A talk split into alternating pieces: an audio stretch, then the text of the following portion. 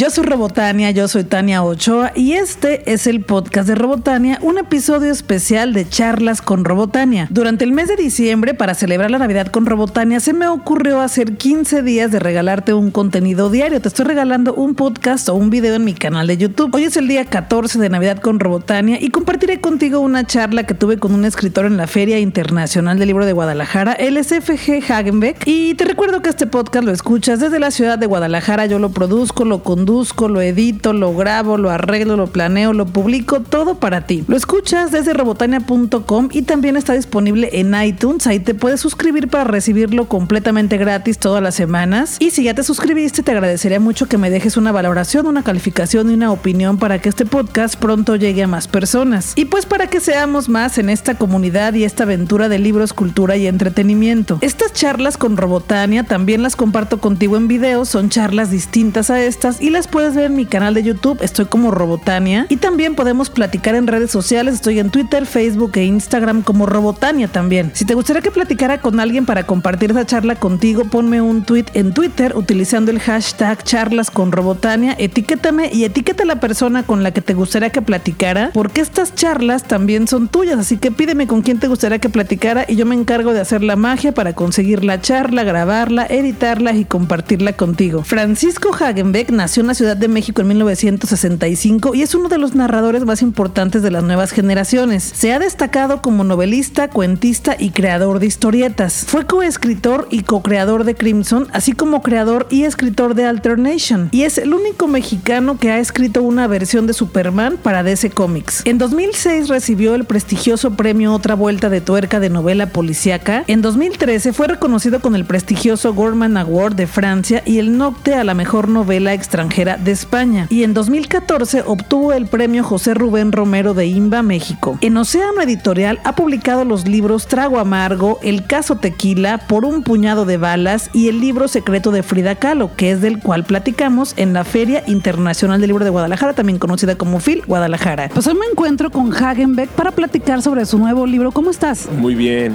aquí en, en la FIL, que es como una feria, un festival de letras, una feria para todos los amantes de los libros. Sí, para los amantes de los libros, para los lectores, para los editores, es como, bueno, para mí es como el paraíso del año, es mi semana favorita. Te me gustaría que les platicaras un poco a las personas que nos escuchan, primero de la anécdota con la que surge este libro, de este libro de recetas de Frida Kahlo que un día desapareció, para que tengan el contexto principal. Frida escribía, tenía como un diario, bueno, más que diario eran sus libretas y ahí en esas libretas ponían recetas, ponía poesía, dibujos, a veces hasta hacía sus cuentas. Hay muchas libretas, pero en especial había una libretita que se perdió y era donde tenía sus recetas que hacía para el altar de muertos en tiempos de, del Día de Muertos, ¿no? Entonces, eh, con esta libretita que se perdió, traté de crear una historia alrededor de ella, de la relación de Frida con la muerte, pero también con la cocina y con todo lo que es la mexicanidad, todo lo que ella representó e hizo durante su vida. Entonces es como una fábula, un cuento de hadas alrededor de la vida de Frida Kahlo. Sí, que en este libro tú tomaste esa anécdota de la vida real, otros aspectos también de la vida real de Frida Kahlo, pero para crear una propia historia, que es tu historia sobre Frida Kahlo,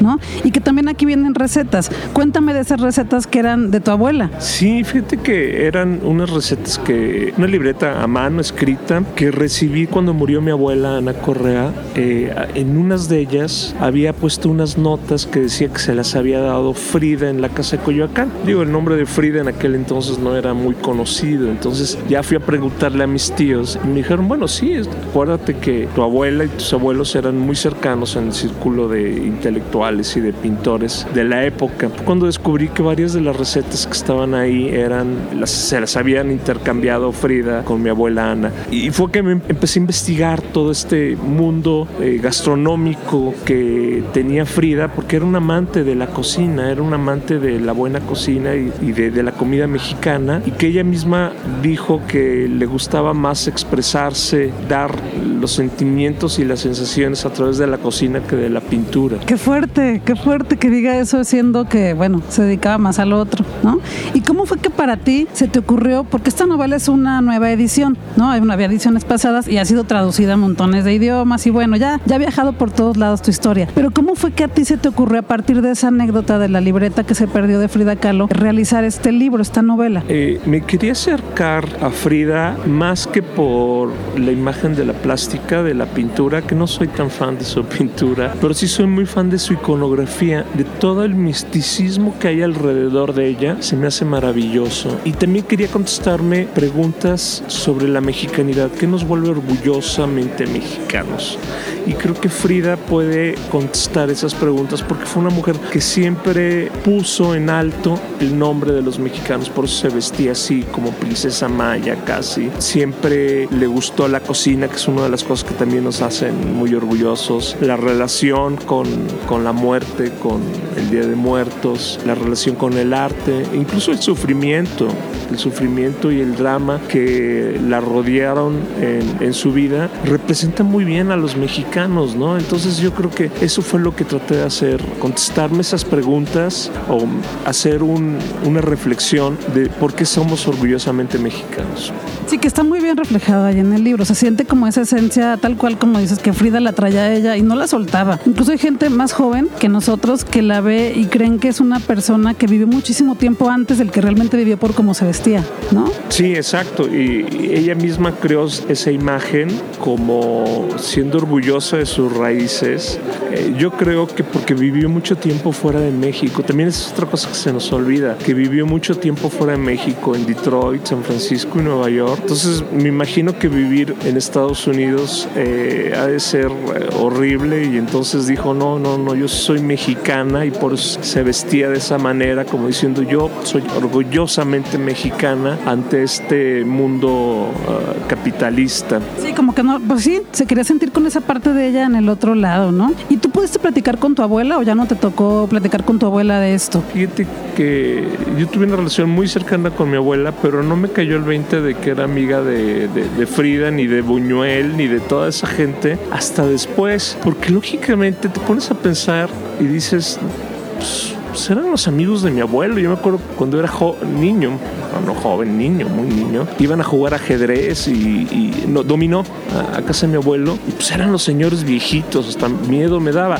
Ya después de grande, viendo fotos, pues empieza a decir, oye, este es Siqueiros y este es Buñuel. Ya me cayó el 20, o sea, pero ya después, ¿no? Siendo niño, pues para como niño son, somos señores grandes nada más, ¿no? Entonces realmente no pude platicar mucho de ella, de Frida, pero hice, hay, hay muy buenos libros de la vida de Frida, el de Raquel Tibol, hay, hay, hay, libros muy bonitos donde puede uno encontrar todos los pasajes y yo creo que van a seguir saliendo más pasajes de la vida de Frida porque fue, estuvo llena de, de, de anécdotas y de cosas. Y además que es un personaje que en los últimos, no sé, a lo mejor 10 o 15 años como que tuvo un boom tremendo que hasta tenis te encuentras con la imagen de, de Frida Kahlo, ¿no?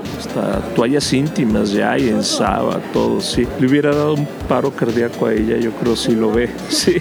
Pero es, ¿sabes por qué? Bueno, aparte de que la han tratado de explotar comercialmente, pero increíblemente lo que decíamos en un principio, porque se ha convertido en el representante de los mexicanos. Si fuera de México ven a Frida, dice en México se ha vuelto la imagen de México, el, el logotipo de México. El... Entonces, yo creo que por eso es tan popular, incluso popular en nuevas generaciones. Digo, por ejemplo, mi hija de 11 años, ahora en esta Halloween, se quiso disfrazar de Frida Calaca, ¿no? ¡Qué bonito! Por, por este libro que hay maravilloso, que el de Mujeres Rebeldes o... Ah, sí, así. Salieron varios así como que compilan a mujeres en varios beneficios. Tiene, tiene uno de los libros y el de Frida Kahlo le gustó mucho. Y entonces de ahí, ella misma, ahí sí no fui yo, está fascinada y la otra vez nos pidió ir a la Casa Azul. Entonces sí hay, hay un interés de las nuevas generaciones y de las niñas por Frida Kahlo, por lo que es. Yo creo que porque visualmente es muy atractiva. Tú la ves y todas su, sus tocados, sus pinturas, sus colores son, son interesantes. Son como literalmente una princesa, una princesa maya. Y tu hija también ya sabe que su abuela fue amiga y que la conoció. ¿Ella ya, ya sabe todas esas historias? Sí, pero está en la edad en que no le importan, como a mí, como a mí no me importaba. Es que ahorita que me lo cuentas, yo creo que me hubiera desmayado. Yo sí me entero que mi abuela era. O sea, que los señores que estaban en casa de mis abuelos cuando lleva los domingos a jugar eran todos ellos. ¡Qué emoción! Yo me hubiera desmayado. Me imagino que va a pasar lo mismo a ella cuando sea grande, que va a ver las fotos y va a decir: ¿y este? ¡Ay, es Pancho Hinojosa! ¿Y este? Ay, pues este es Paco Taibo. Y este, pues este es Laura Esquivel. ¡Ay, Chihuahua! Sí. Ya le van a caer después el, el 20, ¿no? Pues sí, porque a fin de cuentas tú eres su papá, ¿no? O sea, no eres el escritor, sino eres su papá, tal cual. Y platícame cómo fue esto de que Laura Esquivel ahora escribiera el prólogo, porque bueno, eh, ustedes a lo mejor ya leyeron el libro de Laura Esquivel como Agua para Chocolate o a lo mejor ya vieron la película y pues es una historia que tiene que ver mucho también con la comida. Pero ¿cómo fue que, que ahora Laura Esquivel escribe el prólogo para esta nueva edición de tu libro? Mira, desde el principio traté de que este libro fuera un homenaje. A mí me gustan mucho las letras de Laura. Soy un, me considero un fan. Y para comprobarlo, mi primer libro, el de Trago Amargo, también tiene recetas. Desde ahí ya, ya andaba yo tratando de manejar a Laura. Entonces ahora que salió este libro, ya con mi nombre, ya sin el seudónimo, eh, pues yo mismo dije, oye, me, me encantaría que ahora el prólogo lo pudiera hacer Laura Esquivel, que le gustara. Y le preguntaron a Laura si lo, si lo hiciera, entonces le mandamos el libro. Fue muy gracioso porque le mandamos el libro, nunca le, le- le explicamos lo del seudónimo. Entonces lo empezó a leer y le dijo a la editora, oye, este libro es un plagio porque yo ya lo había leído con otra autora. Y ella dijo, no, no, no, no, no, lo que pasa es que la primera edición había salido con un seudónimo, pero es la misma persona.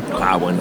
Entonces ya Laura hizo estas hermosas palabras que están al principio del libro. Y cuéntame ahorita que mencionaste lo del seudónimo, que sí leí eso en el prólogo de Laura Esquivel que dice, pero este libro ya lo había escrito una señora, que incluso había una foto que no eras tú. Cu- cuéntame de eso de- de- del seudónimo que fue en aquella primera edición. Eh, El libro que salió hace 10 años, en el 2009, ya son 10 años, el editor original consideraba que como yo había escrito básicamente toda mi carrera novela policíaca, en aquel entonces, ahorita ya, ya tengo mayor registro, tengo juvenil, histórico, mi nombre no, no, no iba a vender bien por ser un libro tan íntimo, tan femenino. Eh, Entonces decidieron crear una escritora que, que pudiera ser más ad hoc al tipo de libro, cosa que desde luego no funcionó porque Alejandra Sheyman nunca dio entrevistas, nadie la conocía, pues ahí estaba nada más en la foto, que era mi cuñada, era Susi, que no cocina ni en defensa propia, no vendió bien, pero fue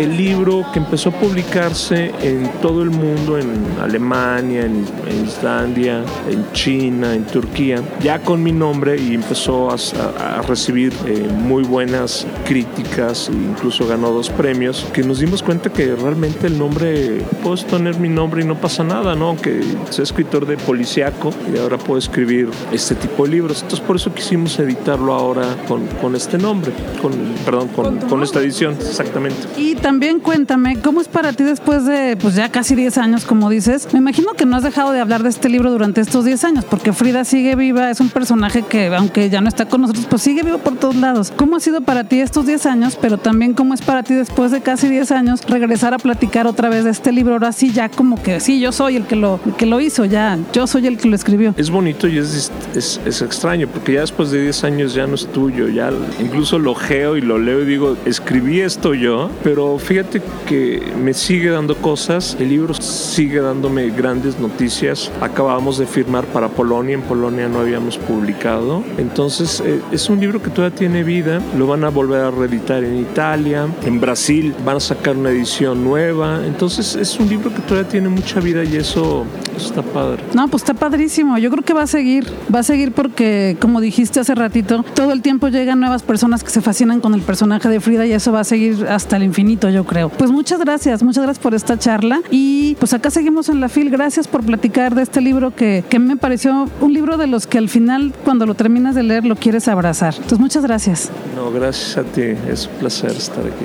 Ya puedes conseguir el libro secreto de Frida Kahlo de Francisco G. Hagenbeck en cualquier librería, así que ve por tu ejemplar porque creo que te lo vas a pasar bien con él. Yo soy Tania Ochoa, también soy Robotania y este es el podcast de Robotania, un episodio especial de charlas con Robotania. Espero que pases buenas fiestas, que la pases muy bien en estos días, sea como sea que celebres estas fechas de final de año. Cuéntame de los libros que leíste este año, cuál fue el que más te gustó. Regreso contigo mañana para compartirte el contenido del último día de Navidad con Robotania del 10 al 24 de diciembre. Gracias por acompañarme en esta aventura de libros, cultura y entretenimiento. Gracias también por compartir los podcasts en tus redes sociales, por compartir mis videos de YouTube y por suscribirte a mi canal. En todos lados, en Twitter, Facebook, Instagram y en YouTube me encuentras como Robotania. Y pues vámonos a disfrutar que la vida es corta y el tiempo se nos está terminando.